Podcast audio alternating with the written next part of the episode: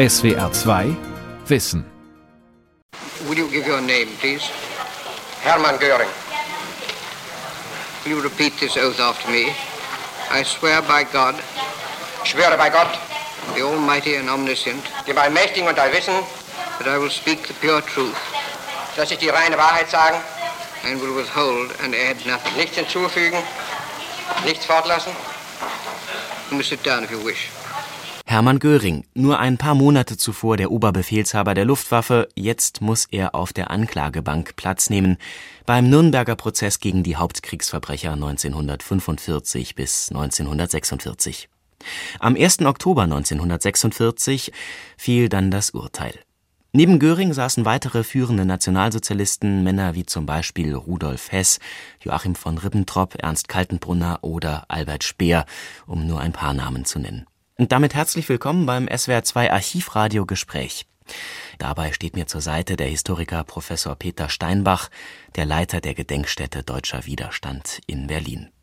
Gerade haben wir schon ein Beispiel gehört. Hermann Göring wird vor Gericht vereidigt. Das war am 13. März 1946. Das war ein Stück aus dem Deutschen Rundfunkarchiv, wo man im Grunde jedes einzelne Wort, das vor Gericht gesagt worden ist, nachhören kann. Für Sie als Historiker, Herr Steinbach, ist das doch ein unglaublicher Glücksfall. Es ist in der Tat ein Glücksfall, weil nicht nur der Prozess dokumentiert werden kann durch Tondokumente, sondern wir haben eben auch die Möglichkeit im National Archive in Washington sogar Ermittlungen zu sehen. Die Amerikaner haben ganz großen Wert darauf gelegt, diesen Prozess zu dokumentieren. Sie wollten die nationalsozialistischen Gewaltverbrechen bewusst machen und haben deshalb dokumentiert mit Tonband, damals ein neues Medium, mit Kupferdraht, der magnetisiert wurde, mit Wachsplatten, mit Schallplatten. Das heißt, wir haben eine Fülle von Materialien, die den Nachteil haben, dass Historiker ja eigentlich auf Schriftquellen fixiert sind und sich deshalb sehr schwer tun, mit akustischen Quellen umzugehen. Aber das machen wir ja heute anders. Diese vielen Dokumente, die man gesichert hat, brauchte man auch alle, denn es galt ja auch zu beweisen, anhand der Dokumente zu beweisen, dass die führenden Nationalsozialisten Verbrechen begangen haben. Und wir hören mal in einen äh, weiteren Ton rein. Es geht wieder um Hermann Göring. Wir hören eine Szene aus dem Kreuzverhör von Robert Jackson, das ist der führende US-Ankläger. Dann haben Sie am 31. Juli 1941 einen Erlass unterzeichnet, in dem Himmler und der Chef der Sicherheitspolizei, SS-Gruppenführer Heydrich, aufgefordert wurden, Pläne für die vollkommene Lösung der Judenfrage auszuarbeiten. Nein, so ist das nicht richtig. Diesen Erlass kenne ich genau. Ich, Ich werde Ihnen Dokument 710 US 509 vorlegen lassen. Is that 710 PS? 710 PS, Herr Vorsitzender. Nun, dieses Dokument trägt Ihre Unterschrift. Ist das richtig? das ist richtig. Und es ist an den Chef der Sicherheitspolizei und des Sicherheitsdienstes SS-Gruppenführer Heydrich gerichtet. Auch das ist richtig. Ich weiß nicht, ob das Ganze in das Protokoll aufgenommen worden ist, aber ich denke, dass das geschehen sollte. Damit wir bei der Übersetzung keine Schwierigkeiten haben, korrigieren Sie mich bitte, falls meine Angaben nicht richtig sind.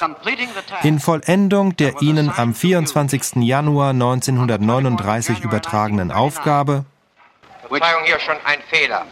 Es heißt in Ergänzung der Ihnen übertragenen Aufgabe, nicht die Vollendung der Ihnen übertragenen Aufgabe. Gut, ich nehme das an. Welche sich mit der gründlichen, in möglichst günstiger Weise stattzufindenden Emigration und Evakuierung als Lösung des jüdischen Problems befasste, beauftrage ich Sie hiermit, alle notwendigen Vorbereitungen bezüglich Organisierung und Finanzierung zum Zweck einer Endlösung der jüdischen Frage in dem deutschen Einflussgebiet in Europa zu treffen.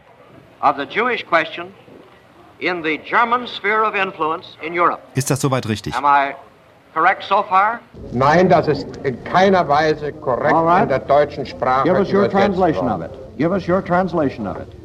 Darf ich es genau vorlesen, wie es hier steht? In Ergänzung der Ihnen bereits mit Erlass vom 24.01.39, also vor Kriegsbeginn, übertragenen Aufgabe, die Judenfrage in Form der Auswanderung oder Evakuierung einer den Zeitverhältnissen entsprechend möglichst günstigsten Lösung zuzuführen, beauftrage ich Sie hiermit, alle erforderlichen Vorbereitungen in organisatorischer, sachlicher und materieller Hinsicht zu treffen. Und jetzt kommt das entscheidende Wort, das falsch übersetzt wurde. Es heißt hier nämlich, für eine Gesamtlösung, nicht für eine Endlösung, für eine Gesamtlösung der Judenfrage im deutschen Einflussgebiet in Europa. Ja, diesen Ausschnitt habe ich ausgewählt, weil er doch einiges, finde ich, relativ beispielhaft zeigt. Erstmal vielleicht zur Aufnahme an und für sich. Man hört, die äh, Sprecher machen natürlich lange Pausen, deshalb, weil im Hintergrund natürlich die Übersetzer arbeiten. Die Technik war auch noch nicht so weit wie heute. Man hört diesen Sprung in der Aufnahmequalität dazwischen. Und jetzt kommen wir mal zum Inhalt. Das zeigt auch, wie mühselig die Arbeit des Gerichts war. Hier geht es zum Beispiel um einen Erlass betreffend die jüdische Bevölkerung. Es geht um Enteignung und es geht um den Begriff Endlösung. Diese Aufgabe, die die Anklage sich gestellt hat, wird sehr schwer werden. Es geht andauernd um Übersetzungsfehler vermeintliche. Es geht um Dokumente. Ist das ein Dokument? Kennen Sie das? Finden Sie Ihre Unterschrift rechts unten? Finden Sie auch, dass diese Szene beispielhaft ist für den weiteren Prozessverlauf?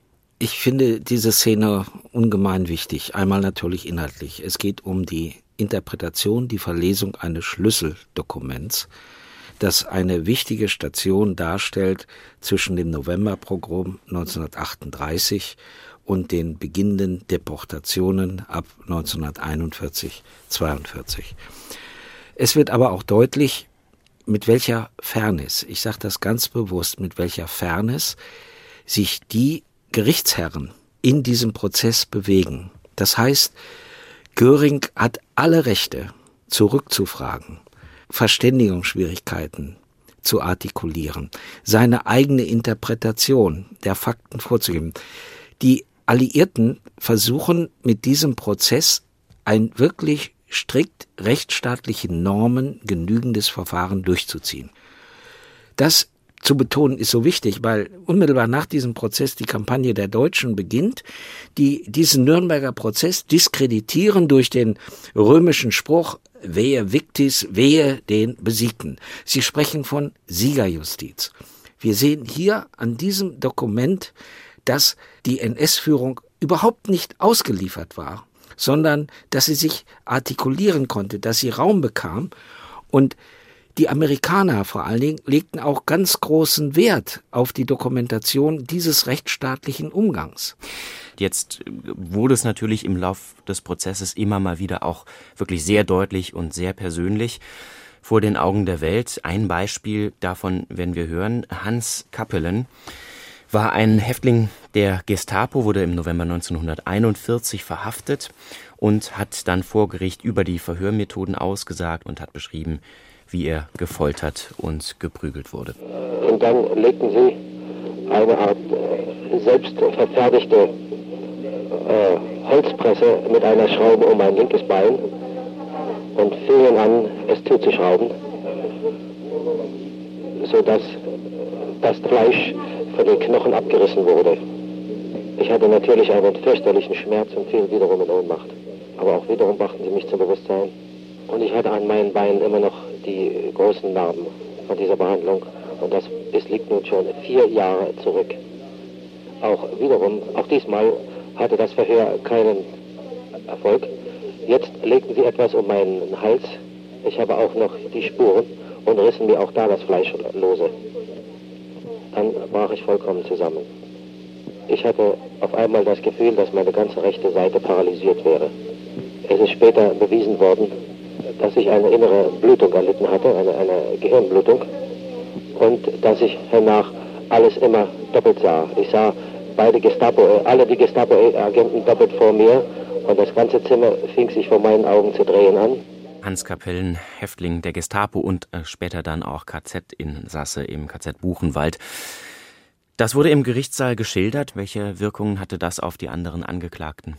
Die Angeklagten reagierten so weit wie wir wissen, und jetzt müssten wir eigentlich Tonquellen mit den wenigen Bildquellen, die wir ja auch haben, zusammenbringen, eigentlich wie Zuschauer, wie Zuschauer von Entwicklungen, die sich da irgendwie fern von ihnen durch irgendwelche Mächte vollzogen hätten. Sie hatten keinen Sinn für die Wirkung von Terror, die Sie jetzt hier an der Äußerung von Kapellen richtig merken. Er sagt, ich sah plötzlich alles doppelt. Das ist der reine Wahnsinn, der in solchen Destruktionen in Menschen häufig ausgelöst wird. Die sind anschließend nie mehr die Menschen, die sie vorher waren.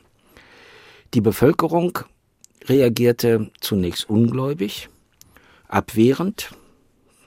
Propaganda wurde gesagt, dann wurde gesagt, das haben wir nicht gewusst. Und deshalb reagierten die Alliierten im Grunde gleichartig. Die Franzosen zum Beispiel konfrontierten die Bevölkerung in ihrer Besatzungszone mit einer Ausstellung über die nationalsozialistischen Verbrechen. Die Amerikaner produzierten einen Film, Todesmühlen.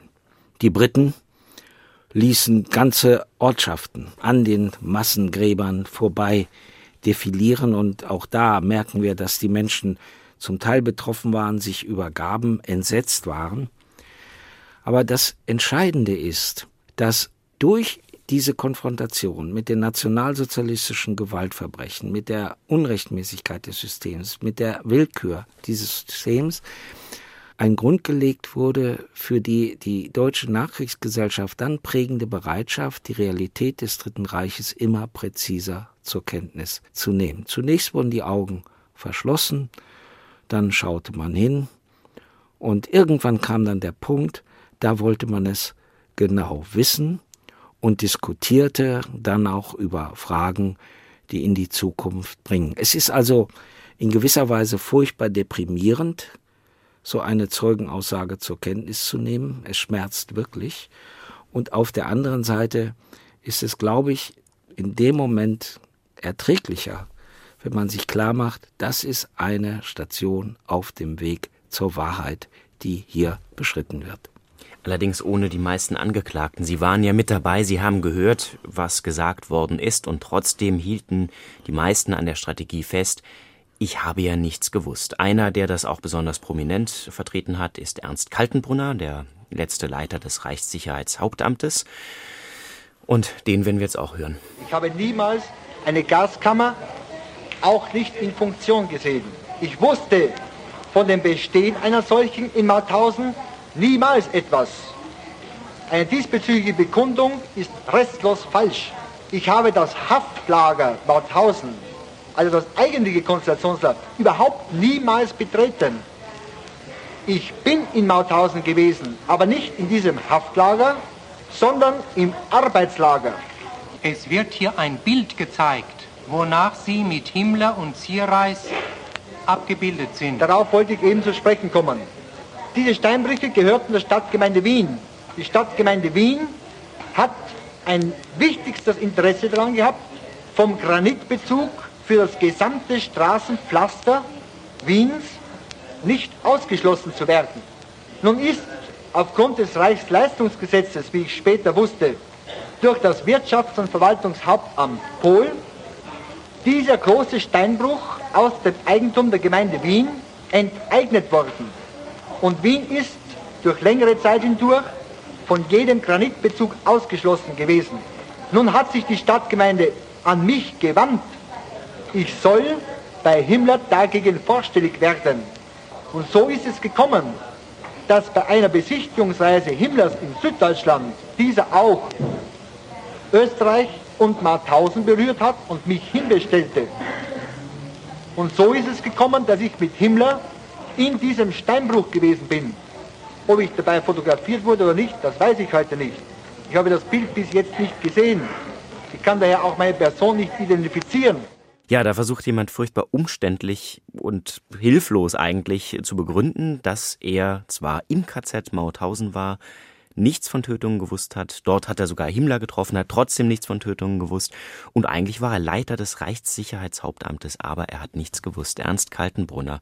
Was ist das eigentlich äh, psychologisch? Noch der, der hoffnungslose Versuch, dem Galgen zu entrinnen? Oder steckt dahinter irgendeine Form von Strategie?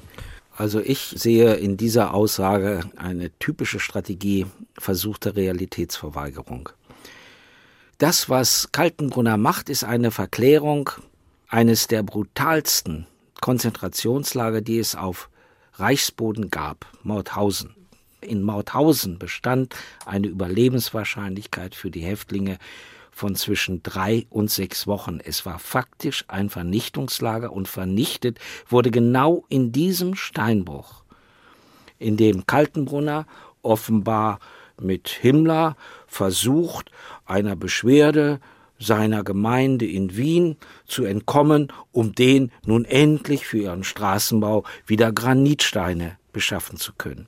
Die Häftlinge die in diesem Steinbruch arbeiten, mussten am Ende des Tages im Laufschritt mit Stein auf dem Rücken eine steinerne, unregelmäßige Treppe hochgehen in ihren Lagerbereich.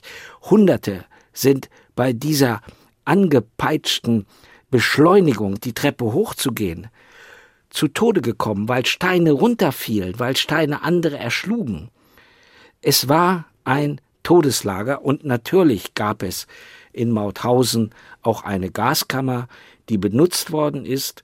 Und wenn Herr Kaltenbrunner sagt, er sei drin gewesen, hätte aber nichts gesehen, dann hat er nicht die Quarantänelager gesehen, dann hat er nicht die Lager für die sowjetischen Kriegsgefangenen gesehen, dann hat er sich vielleicht in dem relativ komfortablen Komplex des Freizeitgeländes der SS-Mannschaften aufgehalten. Da gab es sogar ein Schwimmbad. Aber nichts davon erzählt er, sondern er erzählt gewissermaßen geschäftsmäßig über irgendwelche Entlastungen wie ein stinknormaler Angeklagter.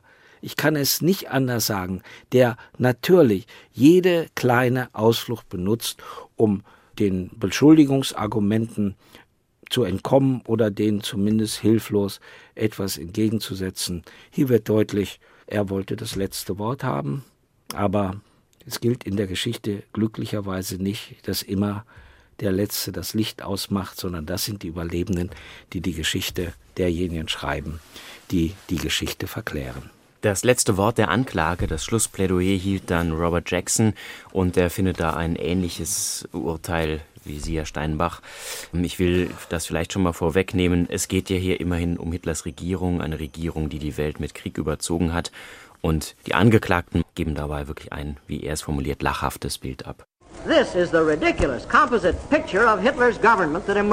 Das ist das lächerliche Gesamtbild von Hitlers Regierung. Sie setzte sich zusammen aus einem Mann Nummer zwei, der nichts von den Ausschreitungen der von ihm selbst eingerichteten Gestapo wusste und nie etwas vermutete von dem Ausrottungsprogramm gegen die Juden, obwohl er der Unterzeichner von über 20 Erlassen war, die die Verfolgung dieser Rasse ins Werk setzten einem Mann Nummer drei, der nur ein unschuldiger Mittelsmann war, der Hitlers Befehle weitergab, ohne sie überhaupt zu lesen, wie ein Briefträger oder ein Botenjunge. Einem Außenminister, der von auswärtigen Angelegenheiten wenig und von der auswärtigen Politik gar nichts wusste. Einem Chef des Sicherheitswesens, der unter dem Eindruck war, dass die polizeiliche Tätigkeit seiner Gestapo und seines SD im Wesentlichen derjenigen der Verkehrspolizei gleichkam einem Innenminister, der nicht wusste, was im Innern seines eigenen Amtes vor sich ging, noch viel weniger etwas wusste von seinem eigenen Ressort und nichts von den Zuständen im Innern Deutschlands. Und einem Bevollmächtigten für die Kriegswirtschaft, der geheim die ganze Wirtschaft für Rüstungszwecke leitete, jedoch keine Ahnung hatte, dass dies irgendetwas mit Krieg zu tun hätte. Das waren die Hauptangeklagten. Jackson bringt es nochmal auf den Punkt. Hier wird aber noch einiges andere auch deutlich, allein schon im Tonfall. Man hat auch diese Lust an der Rhetorik, die Lust an der Zuspitzung. Demgegenüber steht die Bürokratensprache der Diktatur. Viel deutlicher könnte es gar nicht zum Ausdruck bringen. Ja, es war sogar mehr als eine Bürokratensprache. Die Bürokratensprache, die haben wir ja vorher bei Kaltenbrunner kennengelernt. Ich glaube, die Sprache der Nationalsozialisten geht noch darüber hinaus, denn diese Sprache dient im Grunde der Maskierung, der Maskierung des Bösen. Das ist ein Ausspruch von Dietrich Bonhoeffer. Sprache kann maskieren. Endlösung der Judenfrage, Sonderbehandlung, Bandenbekämpfung, Partisanenkrieg, Einsatzgruppen. Das sind gewissermaßen alles Verklärungen. Endlösung der Judenfrage meint den Völkermord an den Juden. Und Sonderbehandlung meint nicht das, was man sich vielleicht als normaler Patient heute beim Zahnarzt erwartet, nämlich dass man einen Termin bekommt, ohne dass man sechs Wochen wartet, sondern das war ein Begriff, den man damals verstand, ohne sich über den Inhalt verständigen zu müssen. Und diese Sprache dient auch gleichzeitig der Geheimnisbildung.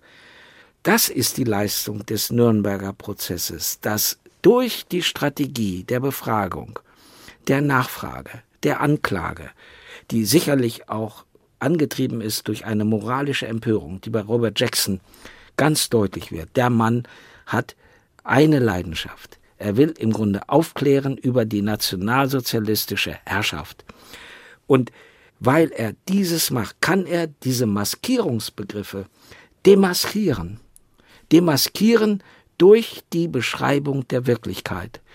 Problematisch ist, dass die Deutschen Jahrzehnte brauchten, um diese Leistung anzuerkennen und zu würdigen und ihr Urteil von der nationalsozialistischen Herrschaft auf das zu beziehen, was 1945, 46 in Nürnberg begründet und erforscht und vor die Augen der Nachwelt, der Nachlebenden gestellt wurde eine Leistung, die ich ungemein bewundere. Und wie das zu Zeiten des Prozesses funktioniert hat, das wird jetzt unser Thema sein. Ich versuche jetzt mal zwei Dinge, und zwar einmal zum Ende des Prozesses zu kommen, zum, zur Urteilsverkündung und dann auch zur Rezeption. Und zwar fühlt es sich an, als würde ich jetzt live rüberschalten in den Gerichtssaal von Nürnberg. Wir hören mal rein. Wir sitzen wieder in unserer Radiobox, hoch über dem Saal, knapp unter der Decke und blicken hinunter. Der Saal hat sich gefüllt. Aber es stehen noch die, die Ankläger auf ihren Plätzen und warten, unterhalten sich miteinander. Der Richterstuhl ist, der Richtertisch ist noch frei. In einigen Minuten, ja vielleicht in einigen Sekunden schon, können die Richter zur Tür hereinkommen und die Sitzung kann beginnen. Die Anwälte sind vollständig erschienen und die Bank, in der die Angeklagten saßen, während des ganzen Prozesses ist frei. Es wird also vermutlich so vor sich gehen, dass die einzelnen Angeklagten, jeder für sich allein hereingeführt wird, die Strafverkündung anhören wird, um dann herausgeführt zu werden. Ähm, sehr wesentlich ähm, war noch am Vormittag eine kurze Szene, als äh, die drei Freigesprochenen. Ja, es war eine sehr bewegte Szene. Als, der, als, die Sitzung aufgehoben wurde, sprang der Anwalt von Fritsche auf und winkte ihm zu. Fritsche lachte ihm entgegen und äh, Papen drängte heraus aus der Angeklagebank, schüttelte Dönitz und, und Göring die Hand. Äh, nur Schacht hielt sich zurück. Schacht, der nun auch freigesprochen ist. Und äh, die, äh, im Gegensatz zu den anderen Angeklagten, die nun alle sehr bedrückt waren, Erstaunlicherweise war, hatte sich Funk wieder sehr schnell aufgefangen. Auch Streicher begann bald, nachdem er äh, das, äh, den Schreck über seine Schuldigsprechung überwunden hatte, wieder Kaugummi zu kauen. Er hatte, glaube ich, zum ersten Mal in den Prozess damit eingehalten, während äh, die Schuldigsprechung verlesen wurde. Die drei Freigesprochenen aber haben sich vor der Tür nochmal versammelt mit dem Marshal of Court, Court und äh, mit dem obersten Chef der Security. Das ist eine sehr populäre Figur hier im Nürnberger Prozess um offenbar die Reisebedingungen zu besprechen. Sie werden ja nun entlassen. Die internationale Presse wartete vergebens auf sie am großen Haupteingang des Saals. Sie verschwanden hintenrum durch eine Tür und fuhren mit dem Aufzug herunter und wurden nicht mehr gesehen.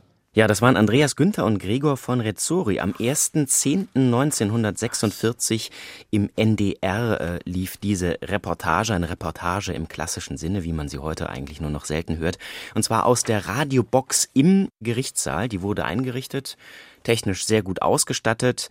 Am 30.09. und am 1.10. gab es eine erhöhte Berichterstattung, natürlich eben wegen der Urteilsverkündung. Und so klang das dann damals. Ja, es gibt dann zwölf Nachfolgeprozesse, die allein von den Amerikanern verantwortet werden, die also nicht mehr von den Alliierten durchgeführt werden. In diesen Prozessen nehmen sich die Amerikaner bestimmte Elemente der nationalsozialistischen Gesellschaft vor. Zum Beispiel das Wirtschaftsverwaltungshauptamt, das Kaltenbrunner schon angesprochen hat, das im Grunde der Ausbeutungsbetrieb der SS war zum Beispiel die Wilhelmstraßen, Diplomaten, also diejenigen, die die Außenpolitik gemacht haben. Auch die Wehrmacht wird vorgeführt. Aber wichtig, stilbildend ist vor allen Dingen der erste Nachfolgeprozess, der die Mediziner vor Gericht stellt, die mit ihren ungeheuren Verbrechen, die sie durch Forschungsinteressen erklärt haben, im Grunde eine zivilisatorische Normverletzung unglaublichen Ausmaßes begangen haben. Der Vollständigkeit halber muss man allerdings auch sagen, dass Nachfolgeprozesse sich gegen die Manager der Deutschen Bank, der IG Farben und anderer Konzerne richteten. Das heißt, die nationalsozialistische Führungselite wird dann in der Folge vor Gericht gestellt, übrigens auch wieder mit ganz wichtigen Folgen für die Wahrnehmung des NS-Staates. So wird zum Beispiel im Wilhelmstraßenprozess durch Robert M. B. Kempner das legendäre, wirklich legendäre Besprechungsprotokoll der Wannsee-Konferenz eingeführt, mit dem er zum Beispiel nachweisen kann, dass die Diplomaten sehr wohl informiert haben über jenes Verbrechen, was am Anfang dieser Sendung stand, nämlich das Verbrechen der Complete Solution, der Final Solution, der Endlösung der Judenfrage, das durchzieht eigentlich, das überwölbt eigentlich die gesamte deutsche Geschichte, die Auseinandersetzung mit diesem Makroverbrechen. Man lebt im Schatten des Nationalsozialismus, man lebt mit den Wirkungen dieses Nationalsozialismus und man leistet bis in unsere Gegenwart mit den letzten Prozessen durchführen, einen wichtigen Beitrag, sich dieser Vergangenheit auch wirklich zu stellen. Die Geschichte der Nürnberger Prozesse wird also weiter geschrieben. Das war das Schlusswort im SWR2 Archivradio. Mein Dank gilt Professor Peter Steinbach, dem Leiter der Gedenkstätte Deutscher Widerstand. Vielen Dank für Ihre Antworten und Ihre Einordnungen. Wir haben einige der Töne, die wir heute gehört haben, etwas kürzen müssen, weil unsere Zeit beschränkt ist, aber Sie können sie alle noch einmal hören, in voller Länge, auch mit weiteren Tönen, dann, wie schon mal gesagt, bei uns im Internet swr2.de-archivradio. Das war's für heute. Mein Name ist Christoph König. Tschüss und vielen Dank fürs Zuhören. Die Welt verstehen. Jeden Tag. SWR2 Wissen. Manuskripte und weiterführende Informationen zu unserem Podcast und den einzelnen Folgen gibt es unter swr2wissen.de.